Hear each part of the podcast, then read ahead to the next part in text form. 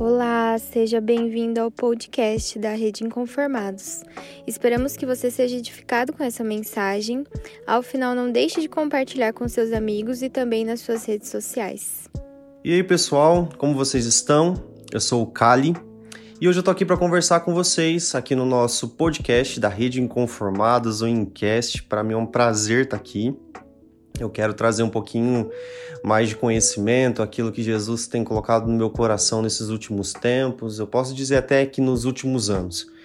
Na verdade, o que eu quero conversar com vocês hoje é sobre as sete áreas primárias de influência da nossa sociedade, isso mesmo. E eu quero dar um nome aqui para esse podcast de hoje de Os Sete Montes de Influência. Então, se liga aí, continua comigo, vamos até o final. Eu pretendo ser é, bem rápido naquilo que eu quero falar. Na verdade, esse tema ele é muito abrangente, tem muita coisa, existem muitas estratégias hoje em dia para que é, nós consigamos alcançar, na verdade, toda a eficiência do que esse tema nos traz. E então hoje eu vou conseguir só dar uma pequena, mas pequena mesmo introdução sobre esse tema e sobre tudo aquilo que Jesus tem nos revelado nos últimos tempos. Se você não sabe, os sete montes ou as sete áreas primárias de influência da nossa sociedade são a religião, a família, o governo, ou também podemos chamar de política, as mídias, artes e também podemos entrar aí na área do entretenimento, empreendedorismo ou negócios e educação. A partir dessas sete áreas, nós conseguimos abranger toda a nossa sociedade, nós conseguimos alcançar todas as áreas da nossa sociedade atual, ok? Então, se você não sabe qual a sua área ainda, é, você pode se aprofundar mais nos estudos. No final aqui eu quero indicar pelo menos dois livros para vocês procurarem, para vocês estarem é, se aprofundando mesmo nesse assunto e tentando se achar aí, beleza? É, eu quero começar com uma leitura bíblica. Depois eu vou para um pequeno testemunho da minha vida e eu termino então falando sobre é, essas áreas de influência, um pouquinho de cada uma, beleza? Então, se você está com a sua Bíblia ou não, é, abre o seu celular ou alguma coisa aí. É, em João, no Evangelho de João, capítulo 15, a partir do versículo 1 diz assim: Eu sou a videira verdadeira e o meu pai é o agricultor. Todo ramo que estando em mim não dá fruto, ele corta, e todo que dá fruto, ele limpa, para que dê mais frutos ainda. Vocês já estão limpos pela palavra que tenho falado. Permaneçam em mim e eu permanecerei em vocês.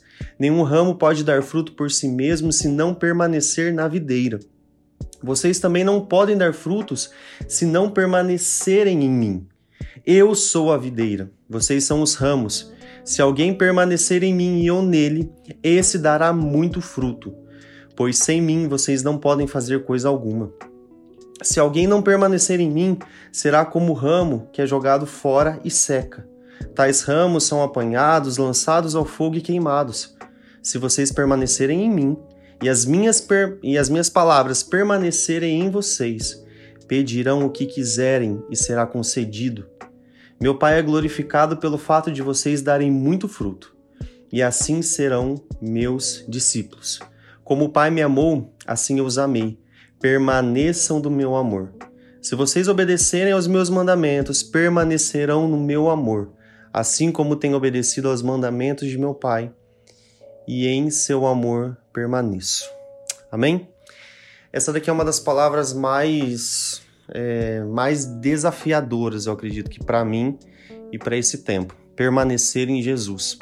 Independente de onde nós estivermos, gerarmos frutos. Se nós estamos plantados em algum lugar, é ali que nós devemos gerar frutos. E eu sei que nos dias atuais, com tantos desafios que nós temos, seja na nossa casa, dentro da nossa família, seja no nosso trabalho, seja no nosso ministério, seja em qual área for das nossas vidas, nós somos desafiados em todo tempo em ser Jesus. E aqui eu conto um pouco do meu testemunho em relação a tudo isso. Eu sempre imaginei, e você já deve ter ouvido eu falar isso em algum momento, eu sempre imaginei que para eu servir a Jesus de fato, eu deveria ser um pastor, ou um ministro de louvor, ou um artista dentro da igreja. Eu nunca imaginei que eu sendo ou tendo uma profissão secular, um, sendo um engenheiro, um médico, alguma coisa nesse sentido, eu conseguiria viver Jesus e o reino literalmente ali fora, fora da igreja, fora das quatro paredes, fora de um culto normal. E ao longo do tempo eu fui percebendo que não, que não era só assim, não era só dessa forma que eu poderia servir a Jesus e, e literalmente vivenciar o reino de Deus aqui na terra. Com o tempo eu fui vendo que aonde quer que eu estivesse, eu precisava frutificar. Eu precisava levar Jesus, eu precisava mostrar para as pessoas que Jesus estava em mim, que ele fluía através de mim. E hum, foi um desses momentos que a palavra me pegou, literalmente. Eu não eu não fazia só parte da igreja, eu fazia parte de uma família, eu fazia parte de uma, de uma roda social com pessoas do meu colégio, da minha faculdade, e eu percebi que ali eu precisava viver Jesus, ali eu precisava mostrar qual era literalmente o caráter de Jesus fluindo em mim. E a partir daí, eu tive o entendimento que eu precisava dar frutos. Eu precisava mostrar Jesus, eu precisava mostrar que, é, que eu conhecia algo diferente, que isso era permanente dentro de mim. E que isso mudou tanto a minha vida que poderia mudar tudo à minha volta. E foi a partir daí que Jesus começou a me revelar novas coisas, porque eu me abri para isso, eu me abri para viver essas novas coisas. E foi então que nasceu a terceiro. Se você não conhece, nos procure ali nas redes sociais. Nós temos desbravado algumas coisas, temos trazido algumas coisas novas para a nossa igreja local. Temos vivido coisas em aliança com a nossa igreja que são incríveis. E se você não nos conhece, nos procure lá. É, terceiro ano, na tanto no Facebook quanto no Instagram. E temos também a nossa marca, que foi a partir daí que nós começamos, que é a, no Instagram, a Use Terceiro. E a partir daí eu comecei a desbravar algumas coisas e entender que Jesus estava nos impulsionando para trazer uma, uma nova ferramenta para a igreja através do conhecimento. E aí então que entra essa essa que para mim eu chamo de revelação, que, que são os sete montes ou as sete áreas primárias de influência da sociedade.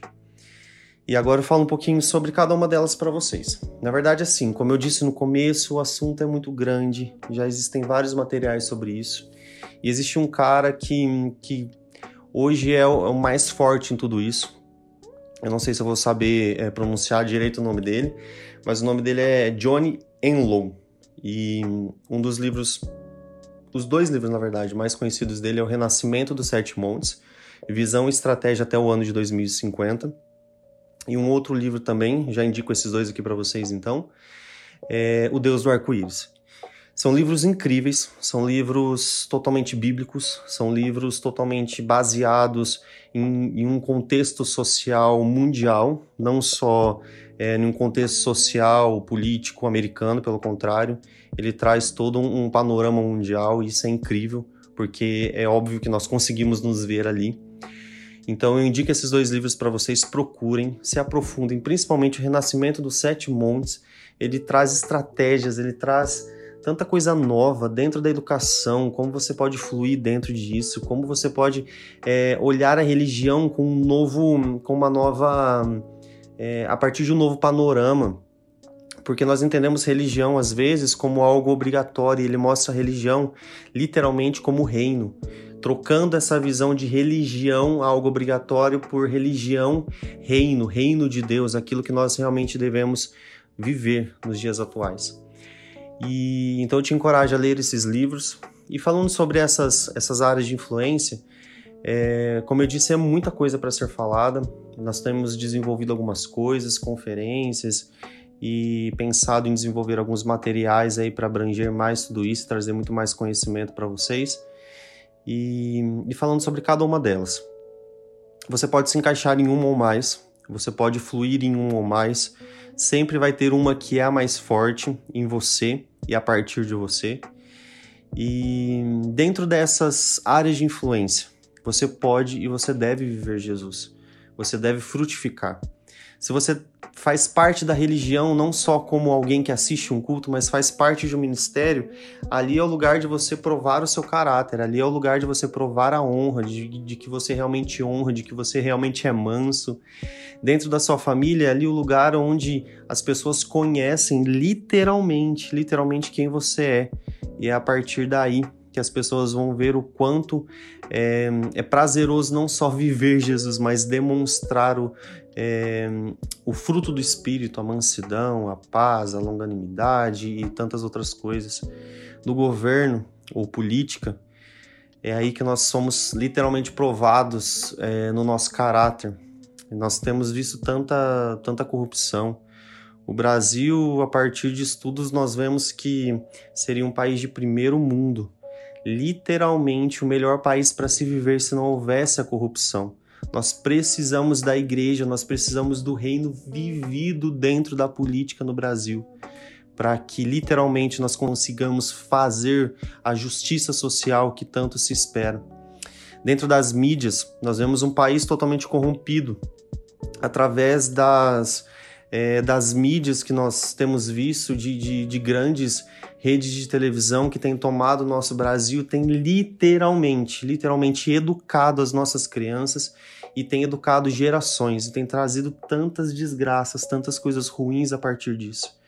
Dentro das artes, do entretenimento, é outra coisa que, que a igreja, por tantos anos, é, preferiu não estar, preferiu não fluir, e nós temos visto a dança voltar, nós temos visto musicais ganhar prêmios, prêmios reconhecidíssimos, não só no Brasil, mas no mundo todo, em relação a, a, a essa arte que é colocada nos palcos, que é onde nós devemos estar mostrando Jesus. Dentro do entretenimento, a mesma coisa. O entretenimento não é mundano, pelo contrário, ele pode ser totalmente saudável e nós precisamos lutar por isso dentro das empresas, dos negócios, sendo empreendedores, empreendedores literalmente do reino, pessoas que geram, geram não só empregos, mas geram valor através daquilo que, que, que se empreende, daquilo que se faz.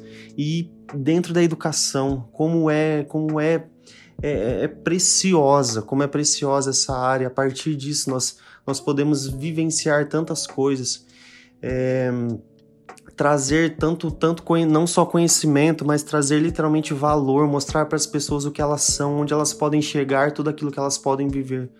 Gente, é tanta coisa, é tanta coisa, tanta coisa que nós podemos viver a partir disso que, é, como eu disse para vocês, é muito assunto, é muita estratégia, é muita coisa que deve ser vivido. Para finalizar, o que eu quero deixar para vocês hoje é: nós precisamos gerar frutos onde quer que nós estejamos plantados. Nós precisamos viver e, vivenciar Jesus aonde quer que nós estejamos plantados. Se Jesus nos colocou ali, é a partir dali, é a partir dali que nós precisamos mostrar Ele, viver Ele. Eu quero te encorajar hoje a olhar para dentro de si e ver se os teus frutos têm sido bons ou se, os seus, ou se você não tem gerado fruto. Assim como diz aqui em João 15, eu quero te lembrar que todo ramo que estando em Jesus ou parecendo estar em Jesus que não dá fruto, simplesmente ele vem e corta, o Pai vem e corta. Mas se você tem dado fruto, ele vai te limpar para que você dê mais frutos ainda. Então, olhe para dentro de você hoje. Veja quais são os frutos, se os seus frutos são, estão disponíveis para que todos vejam e vejam o quanto você tem sido frutífero. Amém? Quero encerrar aqui então, agradecer mais uma vez por essa oportunidade de compartilhar um pouquinho daquilo que tem ecoado aqui dentro de mim e que essa palavra hum, possa também ecoar dentro de você e que algo algo seja gerado aí. Beleza? Até a próxima, pessoal. Fiquem com Deus.